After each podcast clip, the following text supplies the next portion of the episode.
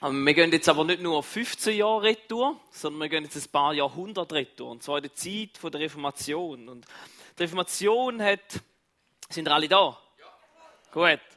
Die Reformation hat etwas vorgehabt, nämlich etwas, ein Ziel verfolgt. Sie haben verfolgt, nämlich Rückkehr von der Kirche zum Neuen Testament. Und Menschen sind dort mal hungrig gewesen, nach einer persönlichen Erfahrung und Beziehung zu Gott können zu erleben. Und die Umstände, die zu der Reformation geführt haben, die finden wir innerhalb der Kirche. Das geistliche Leben in der Kirche hat sich im 14. und 15. Jahrhundert so ziemlich auf einem Tiefpunkt befunden.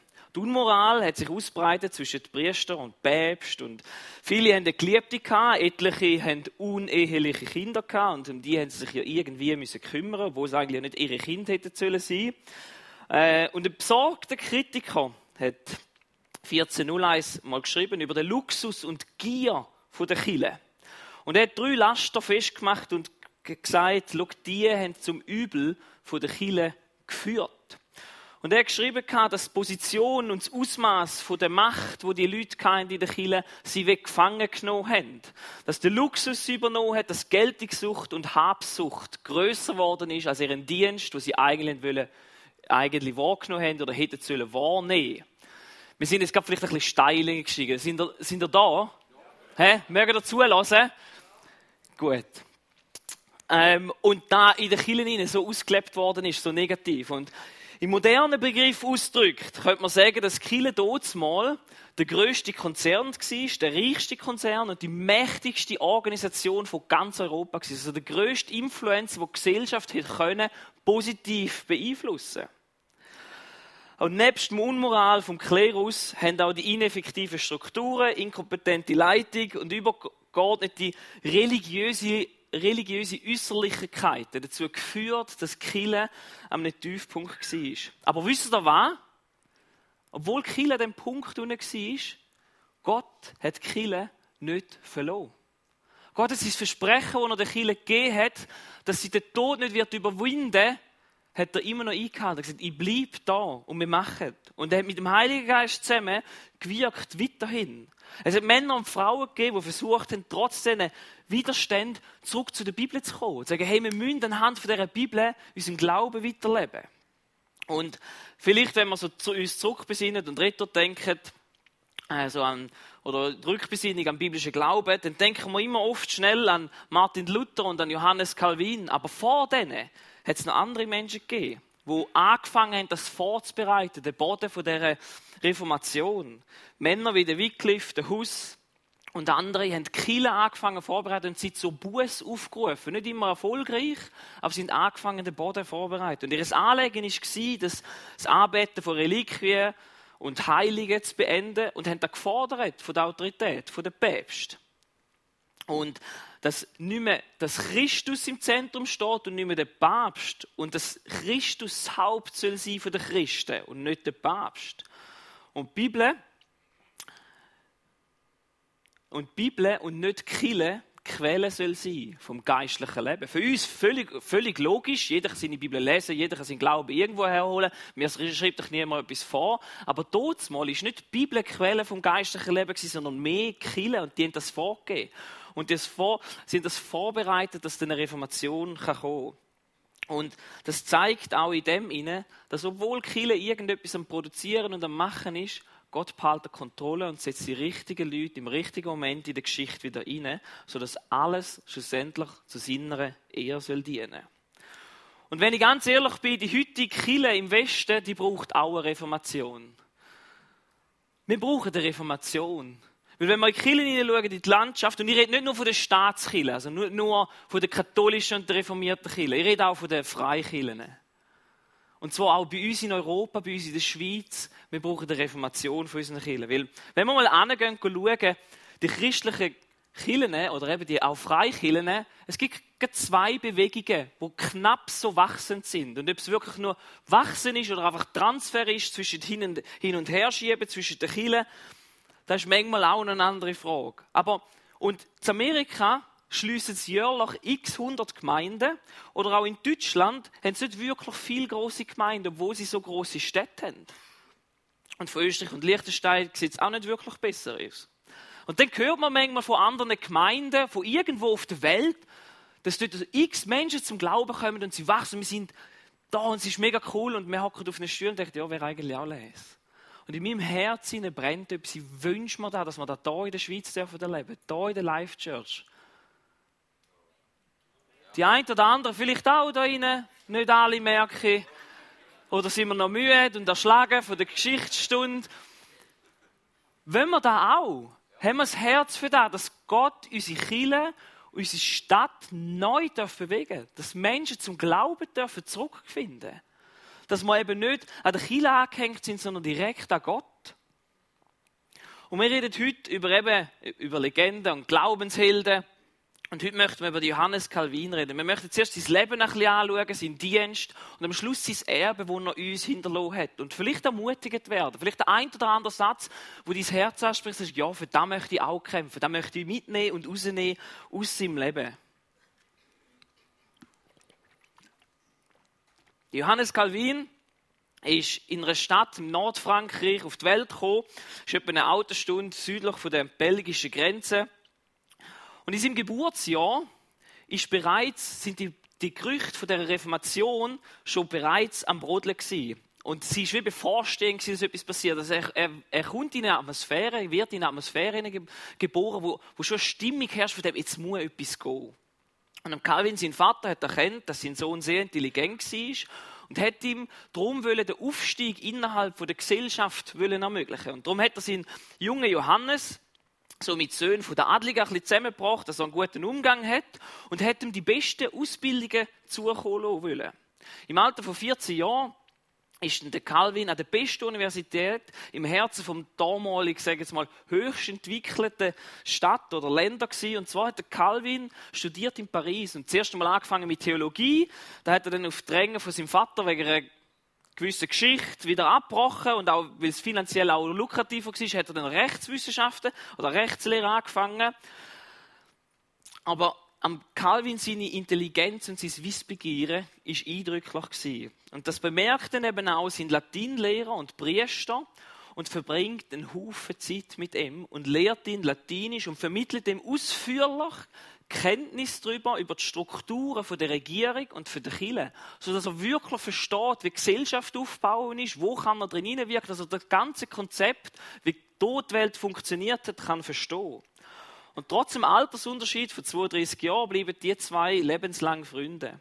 Und der Einfluss von ihm, von dem Gordier, führt auch dazu, dass der Calvin literarisch und stilistisch extrem gut wird. Dass seine Schriften, die er wird machen, wo er wird schreiben, auch prägend sind, auch Inhalt haben, handfest können sein, weil er prägt worden ist und einen guten Lehrer gehabt, der ihn zur Hand genommen hat. Und der Calvin ist zwar noch ganz jung, aber weil er intellektuell so fähig ist und so wissbegierig ist, ist er mit seinem Alter schon fast auf einem, ähm, ist er schon wie ein Gelehrter, der im höheren Alter ist, in ganz jungen Jahren. Und ist sehr früh reif gewesen.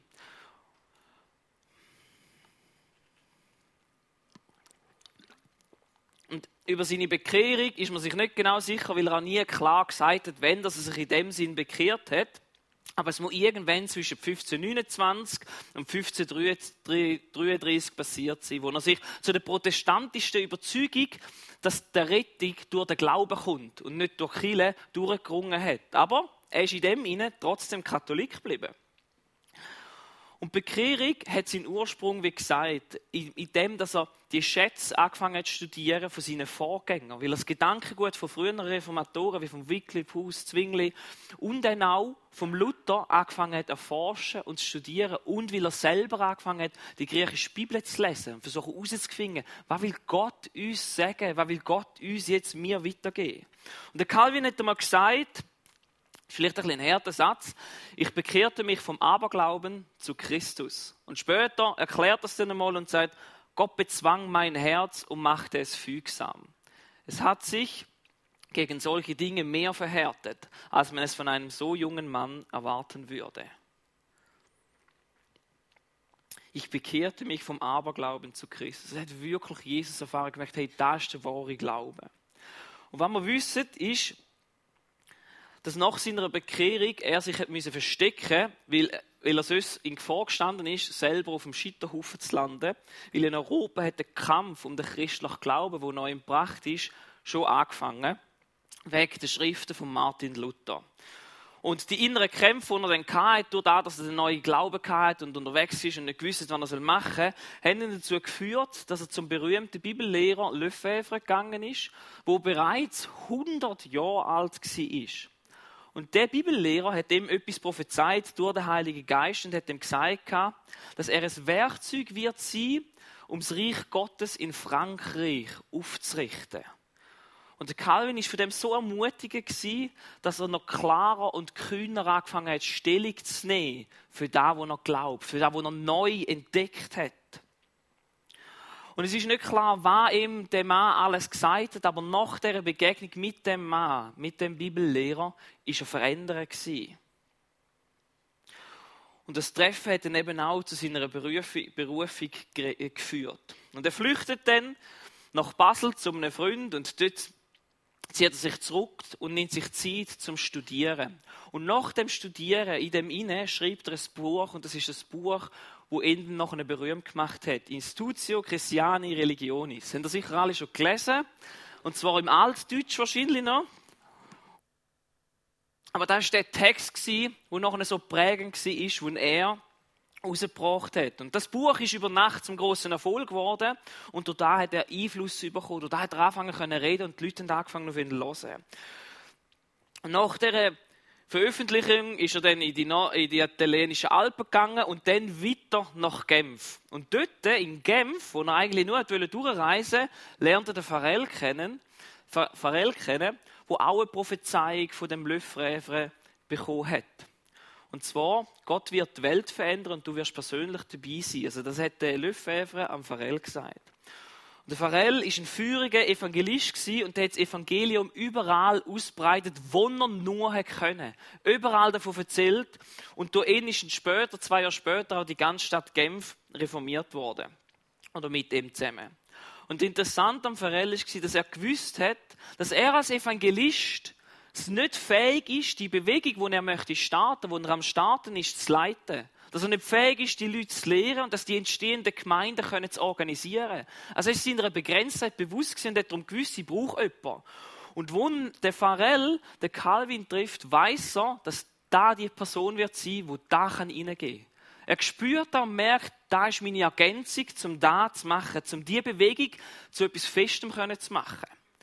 Und er richtet, der Pharrell richtet seinen Finger auf den Calvin ins Gesicht und führt ihn mit donnernder Stimme an und sagt, wenn du dich weigerst, mit uns zusammen zu arbeiten, wird Gott dich dafür verurteilen.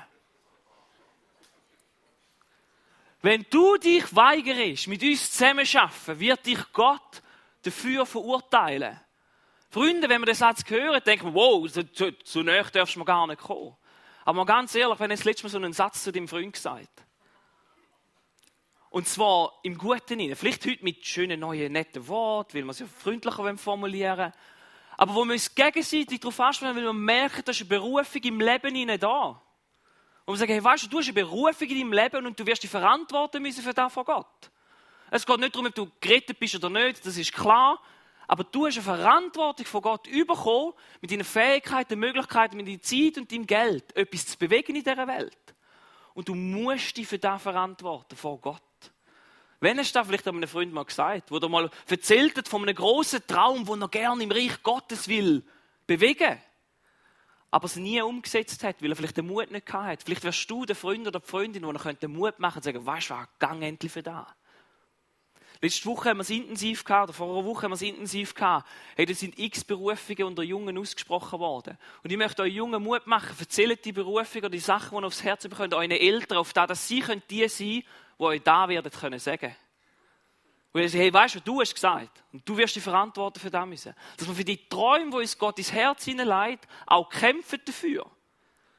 Und uns bewusst sind, dass es nicht einfach ist, ja, werden wir nicht gewesen. Nein, wenn Gott redet, dann gang und mach und lass dich nicht abbringen, auch wenn es weh tut, wenn es vielleicht viel kostet. Dass egal, was es uns persönlich kostet, wir den Willen Gottes tun.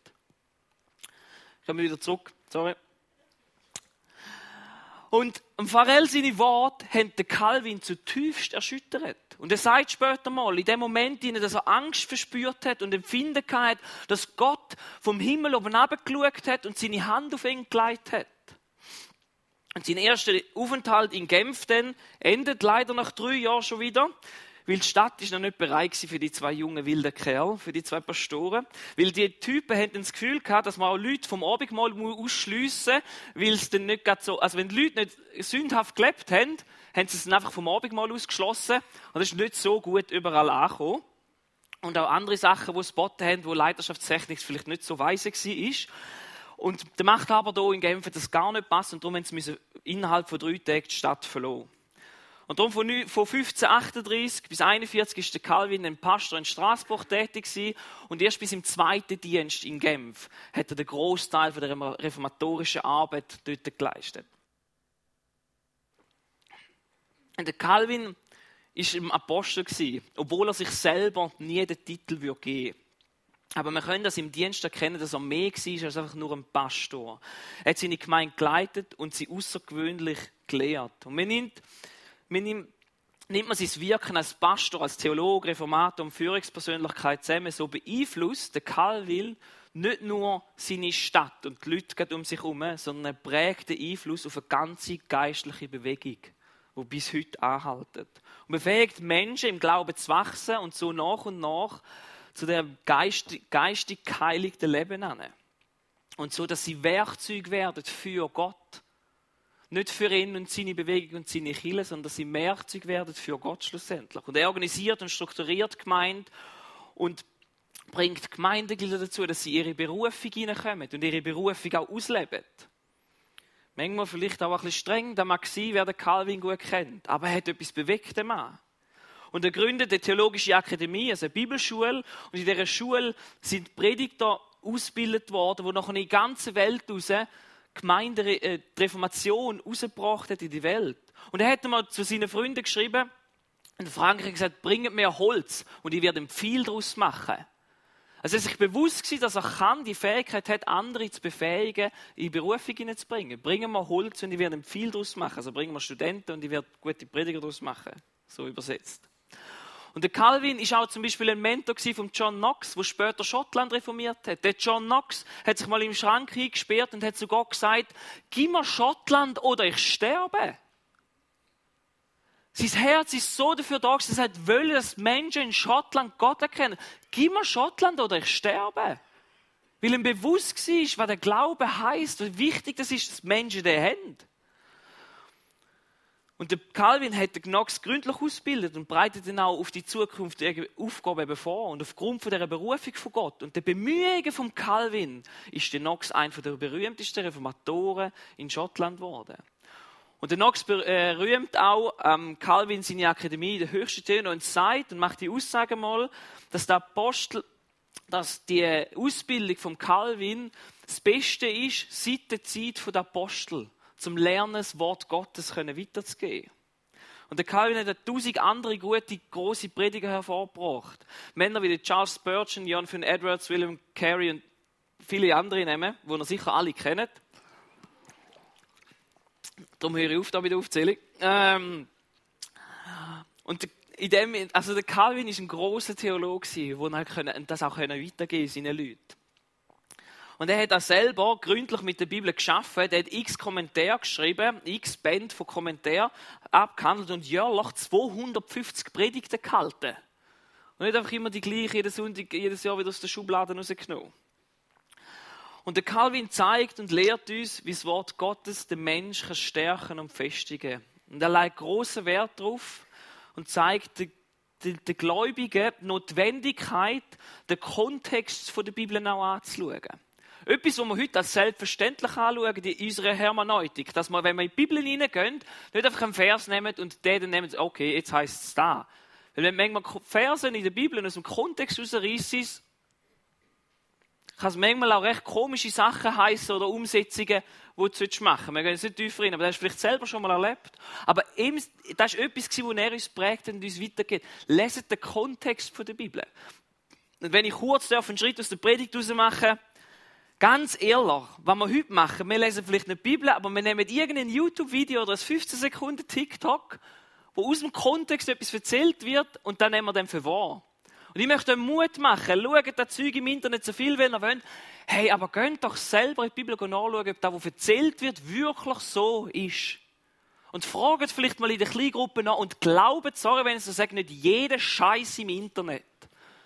Sorry, das ist mal so. Ich möchte es einfach mal gesagt, weil ich bin manchmal schockiert, was für Gespräche das heute manchmal stattfindet, über Zeug, wo verbreitet wird. Und ich sage, hey Mann, gang in die Bibel, lies mal vorne und hinten drei Verse mehr. Und red mit jemand anderem darüber, wo du vielleicht schon ein paar Jahre kennst und nicht irgendwie der heilige Prophet, der auf YouTube dir jetzt erzählt, wie das Leben jetzt laufen Wirklich nicht. Hört auf mit dem und prüft das Zeug gut.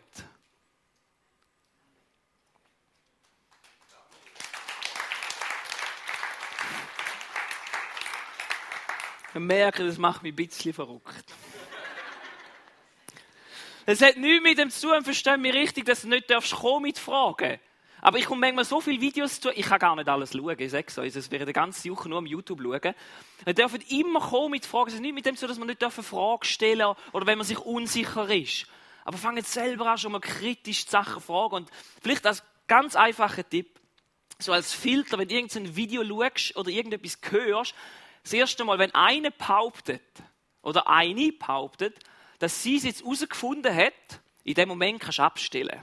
In dem Moment kannst du wirklich abstellen, weil dann kommt nur noch seine, weil, wenn es einen hat, dann ist es sicher nicht. Weil wir haben es schlussendlich nicht. Versteht ihr das? Das ist so ganz ein einfacher Filter und dann kannst du die Hälfte oder nein, mehr wie die Hälfte, 90% von YouTube schon mal rausrühren. Musst gar nicht schauen. Einfach als Tipp. Ich gebe noch ein paar andere, aber das ist eine andere Predigt ein anderes Mal. Genau. Gehen wir weiter. Am Calvin, ähm, aber das ist ein Schatz, den uns der Calvin gegeben hat, dass wir die Bibel im Kontext miteinander anschauen und nicht einfach nur Vers rauspicken und dann aus dem alles unsere Meinung herausbildet. Und der Calvin, sein Grundsatz war, dass die Bibel die einzige Quelle für unsere Erkenntnisse sind, die wir Gott gegenüber haben.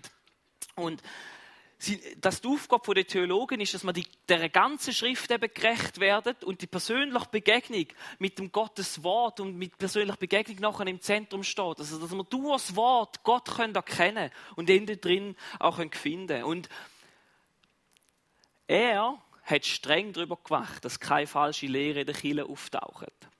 Und er macht es auch deutlich, dass niemand dafür gefeit ist, um einer falschen Lehre auf den Leim zu gehen. Das kann jedem passieren. Aber man muss noch nicht genug ehrlich sein, um zu sagen, ich muss wieder retto gehen, dort hin. Er hat es vielleicht manchmal auch übertrieben, er hat sogar zugelassen, dass jemand, der eine andere Lehre vertreten hat, wie er auf dem Scheiterhaufen gelandet ist. Und er hat, hat das, hat das zugelassen, dass der verbrennt worden ist. So weit gehen wir heute nicht mehr. Ähm, aber wir könnten vielleicht uns manchmal gegenseitig wieder ein bisschen mehr darauf zurückweisen und weisen, hey Mann, Freund, da ist im Fall ein Zeichen, wo du am Schauen bist. Und das ehrlich sagen, weil ein Freund hat das Recht, zum einem ins Leben hineinzureden, und sonst ist er kein Freund für dich. Aber uns ehrlich mal die Meinung sagen, hey, vielleicht solltest du weniger von dem schauen. Und mehr ein bisschen, genau. Mit Nachrichten auch. Eben mit dem Zeug umschicken. Genau. Ah, mit dem Fernsehen, ja. Genau. Jetzt muss ich aufhören mit dem Thema. Obwohl, oh, ich könnte so viele Geschichten erzählen, die so gut sind. Ähm, genau, am Calvin sein Erbe schlussendlich, nach all, in dem allem, was er gewichtet und gemacht hat, ist grundsätzlich eine Neuordnung von der Gemeinde gewesen.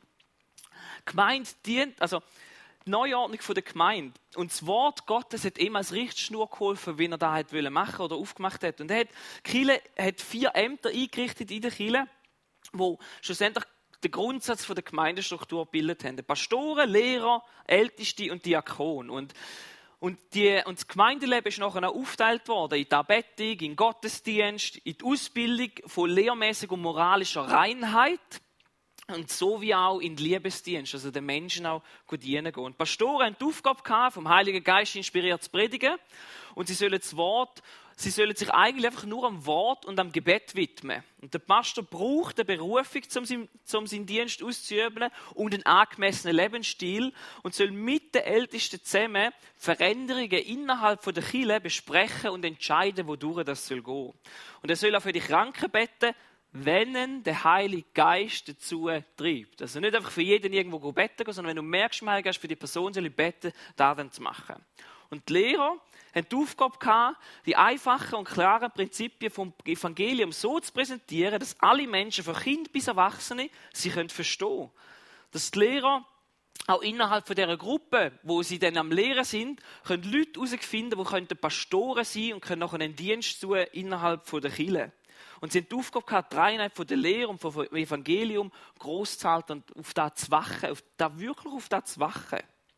Und sie haben auch am Montag, Mittwoch und am Freitagabend haben so Vorträge gemacht, wo sie über die Bibel geredet haben. Also Bibelstunde, würde man heute in dem Sinn sagen, wo sie gemacht haben und da weitergehend in der Erwachsenenbildung.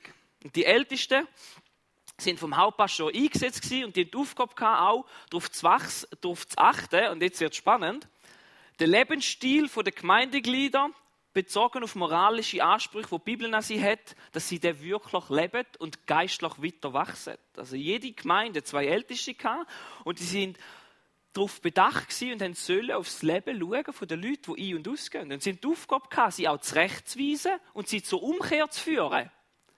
Ich weiß nicht, wenn wir als Vorstand das letzte Mal gemacht haben. Nicht, dass wir jetzt davor haben, weil sie nicht das machen. Aber das ist eine ganz andere Angehensweise innerhalb von einer Kirche. Sagen, hey Mann, wir tun uns auch zurechtweisen. Und wir weisen uns auch auf Umkehr wieder zurück und sagen, da ist im Fall der Weg, wo wir miteinander gehen. Das ist unsere Verantwortung, die wir haben. Und das ist auch eine Verantwortung, die du deinen Freunden gegenüber hast.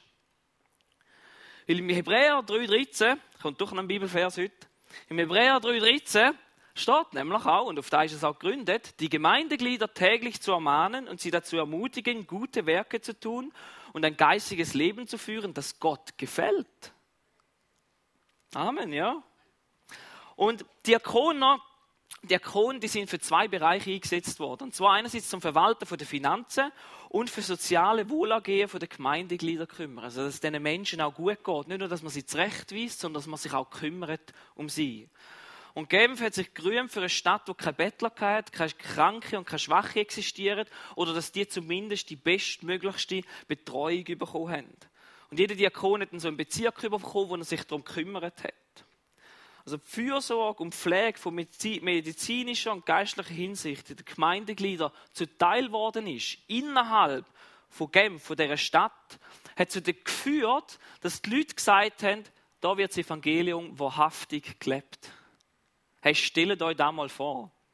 Stellt euch da mal vor. In dieser Stadt, wo sagen, hey, weißt du, aufgrund von der Life Church erleben wir in dieser Stadt, dass das Evangelium wirklich wahr ist. Wie die miteinander umgehen, wie die miteinander leben.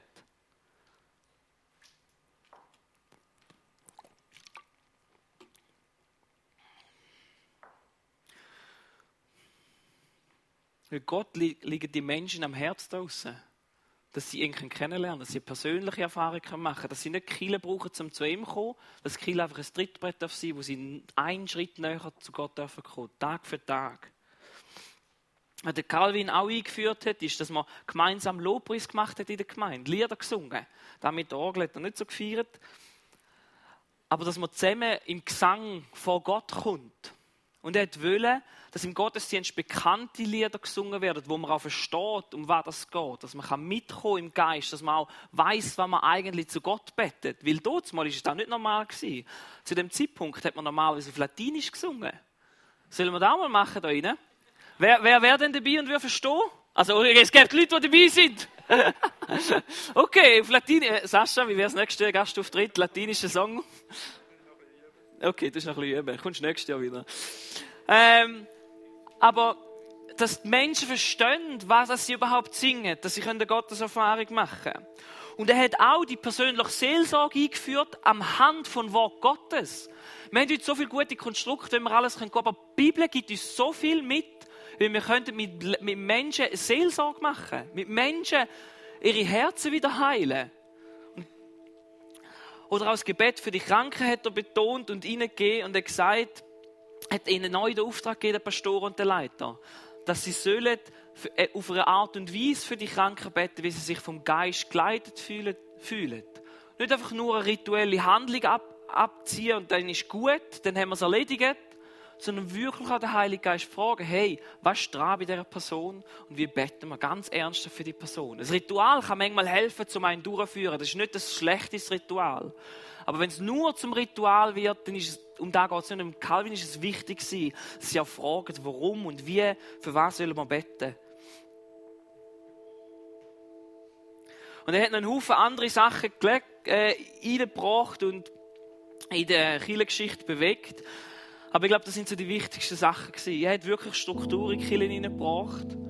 Strukturen, die dazu geführt haben, dass Menschen ihre Berufung können. Nicht Strukturen, die einfach dazu dienen, dass man schöne Kirche hat und alles gut organisiert ist und kein Fehler kann passieren und alles Mögliche, sondern dass Menschen können vor Gott kommen Dass Menschen können geheilt werden können ins Reich Gottes eintreten und dürfen gerettet werden schlussendlich. Durch sein radikale und kompromisslose Umsetzen vom Evangelium sind so viele Menschen und Äußerlichkeiten von der dortmaligen katholischen Kirche entlarvt worden. Wo sie Menschen täuscht haben mit ihrem katholisch sozialisierten Vorleben. Und wir können uns heute vielleicht morgen die Frage stellen, wo manchmal wir selber ein christlich sozialisiertes Leben einfach leben und mit dem eigentlich uns selber und den Menschen etwas vortäuschen.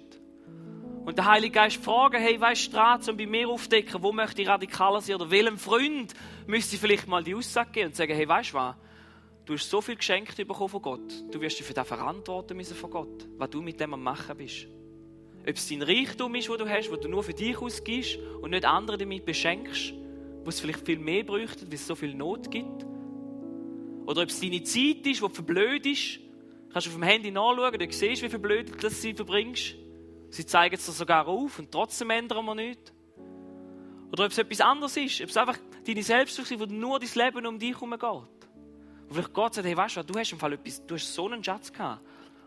Und eines Tages wirst du dich verantworten müssen für das.